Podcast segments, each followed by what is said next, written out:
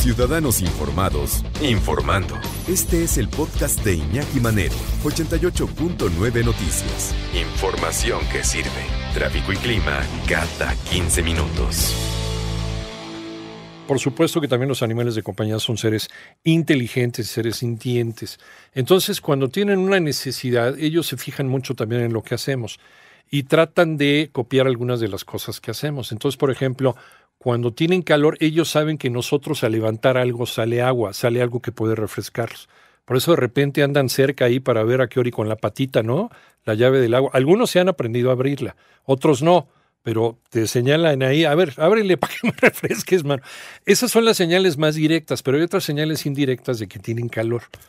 ¿Cómo, cómo encontrarnos con esas señales? ¿Cómo, ¿Cómo descubrirla? ¿Y qué hacer para mantener frescos a nuestros animales de compañía? ¿Cómo estás, Per Rodrigo González, especialista en comportamiento de perros, director de la Asociación La Dios Ayudando y de la Escuela Canino Humanos Ladrando? Buenas tardes.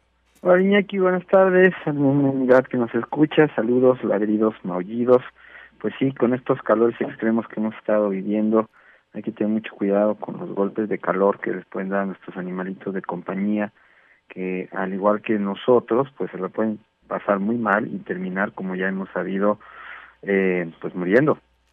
Y eso pues solamente dependerá, por un lado, de que nos anticipemos pues a que esto suceda. Así pues, eh, lo ideal sería siempre estar como pendientes de que, pues bueno, estén en circunstancias aptas, al igual que nosotros, insisto, como lugares sombreados, desde luego, este, no sacarlos a pasear en horas pico de calor, quiero decir, eh, caminar por la sombrita, literal, eh, llevar si es posible un poquito de agua para después de caminar un poquito hidratarlos, desde luego ni pensar en dejarlos en el coche, o en una transportadora o uso de bozales, ¿no? Eh, hay que tener cuidado principalmente si tiene ciertas características como pues tener el pelo largo, rastudos los hay, y qué decir de los animalitos eh, que son chatos, ¿no? Porque eso se la pasan sumamente mal incluso cuando no hay calor.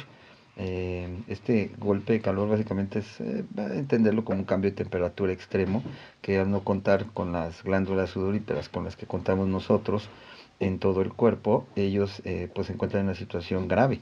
Ellos, eh, como ya hemos platicado anteriormente, pues sudan por las almohadillas, eh, jadean, algunos también por, por, este, por las orejas, la panza, ¿no? Son, son ahí donde se dan ciertos procesos de termorregulación que ayudan a que nuestros animalitos pues no se, no se nos acaloren de más, digamos, ¿no?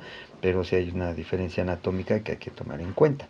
Sí, desde luego hay que tomar en cuenta básicamente eh, que, pues bueno, el, animalito entra en, síntomas que nos muestran inmediatamente eh, pues que ya hay un cambio, ¿no? Desde el jadeo, por ejemplo, hay debilidad, empiezan a temblar, desde luego hay eh, un ritmo cardíaco que se nota incluso, ¿no? A vista, hay temblores musculares, salivación abundante, la lengua azul, desde luego sería muy notorio, y ahí, bueno, claro, lo ideal es comunicarnos con el veterinario, aunque lo ideal pues obviamente es anticiparnos. Desde luego ahorita podemos dar unos consejos sobre qué hacer en el momento en el que ya estamos en medio del dramático suceso, eh, pero insisto, pues habría que tomar en cuenta, sobre todo cuando lo, que mencionaba yo anteriormente, que son animalitos que tienen eh, problemas eh, ya sin el calor extremo, eh, eh, bueno, vuelvo a mencionar a los tipos, los perritos chatos, ¿no? Principalmente porque tienen una, una morfología que no los ayuda en absoluto, ¿no? Entonces, eh, tener mucho cuidado, ¿no? De no sacarlos a caminar preferentemente eh, o hacerlos correr. Si se presentaba, por ejemplo, la crisis o algún problema ya mayor de salud debido a, a esto del, del calor, porque también a los perros les puede dar golpe de calor y a los gatos también, pues no sabemos cómo reaccionar. Si no sabemos cómo reaccionar con un ser humano, pues mucho menos con, con un perro. Eh, eh, ¿Qué podemos hacer y, cómo podemos manejar estos animales en el, en el caso en que esto suceda, Rodrigo? Como precisamente estamos hablando de un cambio radical de temperatura, hay que estabilizarla y para esto habría que, digamos, bajar la temperatura gradualmente, no de golpe, porque obviamente la circunstancia nos pone eh, demasiado alertas, diría yo, este, y nos, vendría la lógica de, pues, mójalo y ya, ¿no? Entonces, habría que hacerlo de, manera gradual, porque si no, puedes crear ahí hipotermia.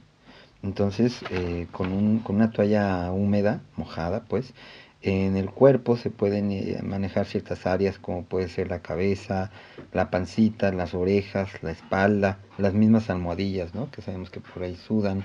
Obviamente eh, llevarlo a una zona de sombra, si es posible ventilarlo ahí con un este em, vamos a echarle eh, con un ventilador en, en, el número más bajo, ¿no? Em, básicamente levantar la cabecita también para que pueda entrarle eh, este, el aire de manera adecuada, eh, sujetar la lengua porque a veces se nos están ahogando, eh, supervisar en realidad durante un par de horas para ver cómo va su avance en relación de esto que acabamos de hacer, porque puede nuevamente recaer, entonces habría que llevarlo al veterinario si ya la situación es demasiado extrema pero bueno, estos consejos pueden ayudar de, momento en eh, ya en la, en la circunstancia extrema, ¿no? O sea, porque hablamos de que puedes ir caminando y de repente el animalito entra en crisis, o sea, le dan este, convulsiones, este, ya no, ya no se mueve, básicamente, ¿no? La respiración obviamente es lo más notorio porque cambia de manera radical y obviamente las orejitas y la panza están calientes, entonces pues en ese momento por eso hay que llevarlo a la zona de temperatura más apta para aplicar todo lo que acabamos de mencionar. Pero pues que estén, básicamente que estén en la sombra el mayor tiempo posible, eh, sobre todo hablando entre 11 y 6, 7 de la tarde, ¿no? Que, que no, estén, no estén en el sol y si los vamos a sacar a pasear, que sea hasta las 11 o después de las 7, ¿no? Sí, tomar, y, eso que dices es muy importante, lo de los horarios, y tomar en cuenta, por ejemplo, con los gatitos, que sabemos que son extremadamente higiénicos, eh, pues limpiarles el agua, porque hay gatos que si no está limpia el agua, básicamente no la toman. Entonces, si no hay una hidratación adecuada en una circunstancia de calor extremo, pues recaen, ¿no? Y sobre todo si tenemos un gato con sobrepeso o de la tercera edad, que no hace el ejercicio adecuado y luego entonces tampoco toma agua, entonces es muy fácil que de la nada lo ves descansando y al ratito muerto. Y dices, ¿qué pasó? Pues básicamente es que el animalito no tenía eh, pues el cuidado adecuado según sus características específicas. Sí, sí, y, cada gato, los gatos son, son un caso. Eh, tengo un gato que, que no toma agua de, de, pues de su platito, ¿no? Toma agua de la llave. Entonces va y te pide que le abras la llave para que hace un chorrito de agua empieza a tomar agua hasta que ya está saciado, ¿no? Y ya, y ya se va. Pero, pero no toman agua de otro lugar. O sea, son, a veces los animales también son, son, tienen sus ideas, ¿no? Son caprichosos, ¿no? Yo creo, yo creo, digo, hemos hablado antes y ya retomaremos temas sobre gatos porque son muy interesantes.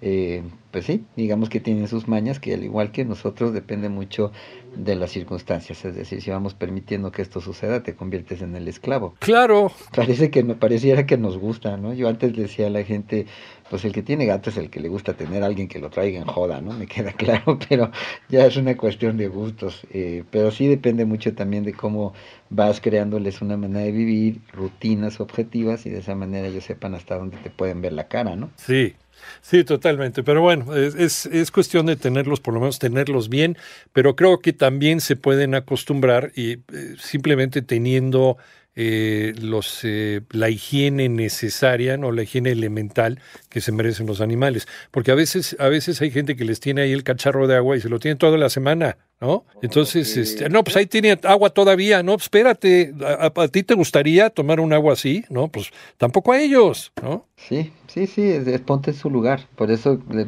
planteamos a todas las personas que curiosamente no ven como maltrato el tener a sus animalitos en zonas no aptas, no aptas como las azoteas, y de aquí que los animalitos pues morirán ahí luego digan, pues ¿qué pasó? No, pues ¿qué pasó? Que lo tenías en un lugar no adecuado y sin, y sin hidratación. Entonces, bueno, pues cosas obvias que la sociedad todavía no acaba de entender, una cultural. Oye, hay, algo eh, que se hizo una discusión eh, hace unos días sobre esta idea de ponerle cacharritos en las calles a los perros, a los perritos callejeros, para que se encuentren una fuente de agua y puedan tomar agua, sobre todo en estas épocas de calor. Pero alguien me decía, y yo creo que es muy razonable lo que dice. Bueno, a ver, ¿qué pasa si uno de esos perros tiene leptospira o uno tiene moquillo, uno, ¿no? Y, llega otro perrito y bebe también de esa agua donde bebió el perrito enfermo y se contagia. ¿Crees que lo podemos abordar la, la próxima quincena?